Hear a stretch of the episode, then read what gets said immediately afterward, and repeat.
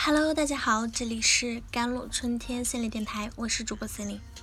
今天跟大家分享的文章叫做《不敢说不》，也许是因为害怕被人讨厌，不敢拒绝同事的请求，不知道如何对父母说不，不得不去公司聚会，没办法处理朋友跟自己借钱的情况，很多的不敢，不知道，不会，没办法。背后都是因为害怕被别人讨厌。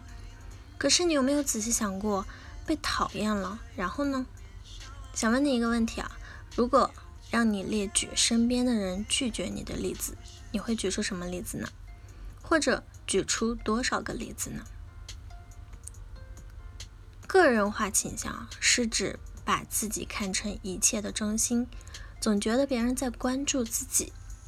如果拒绝了别人，都就觉得别人一定会很讨厌自己。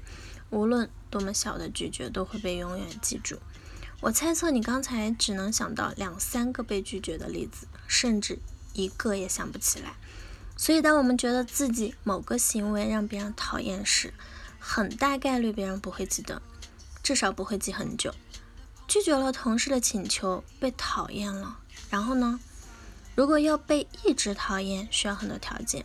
首先，对方需要是一个计较的人，或者是一个无法接受别被别人拒绝的人。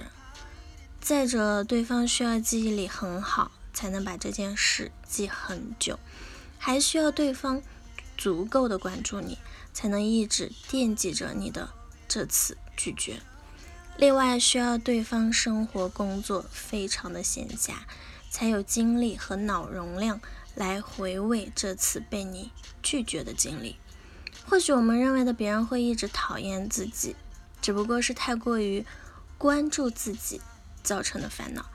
大家都很忙，我们如果真的被讨厌了，也不过一会儿就会在对方脑海里烟消云散。第二点，完美主义，你是如何定义自己的呢？或者你希望别人怎么形容你呢？如果把自己定义为见义勇为、乐于助人、善解人意的人，似乎就要为这些标签好好努力维持人设了。希望别人说自己是好人，或者希望自己心里自己是好人，我们自然会为了这个完美的形象担忧被讨厌。如果这次不按照父母的话去相亲，就不再是父母的孝顺孩子了。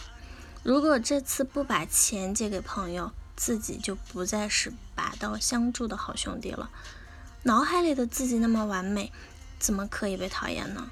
如果被讨厌，岂不是感觉很糟糕？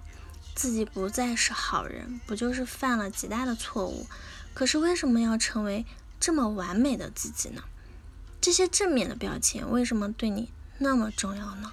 如果想清楚了自己对完美的执着原因，或许就能接受被讨厌，因为被讨厌可能本身就是某种定义上的完美。第三点就是害怕被伤害嘛，害人之心不可有，防人之心不可无。可是防人就必须是不能被讨厌吗？有时候害怕被讨厌，是因为害怕受到伤害和报复。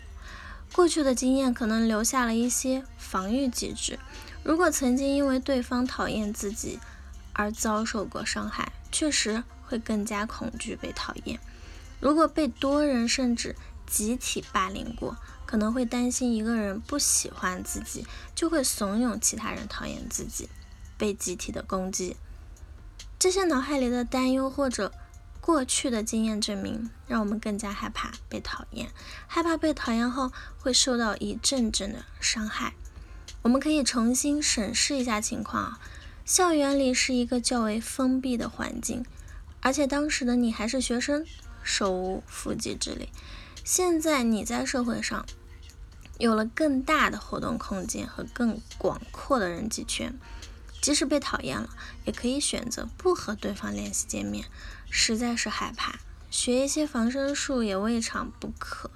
现在的你变得更强大、更安全，即使是逃跑，都比以前快了。第四就是担心失去资源，人际关系是一种资源，多个朋友多条路。作为社会性动物啊，这样的想法没有问题。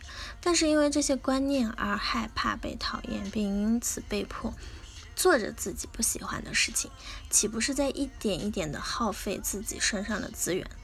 资源不一定是金钱和地位，还可以是陪伴、情绪价值、安全感等。在被讨厌时，可能失去升职机会、工作便利，但是也同时牺牲了自己的健康。在权衡资源的置换时，或许我们过于关注被讨厌后失去的东西，而忽略了被讨厌中得到的事物。第五点，失去熟悉感。或许你会说，我总是被喜欢，不知道如何被讨厌。这可能是因为你只熟悉熟悉。被喜欢的感觉，却对被讨厌很陌生。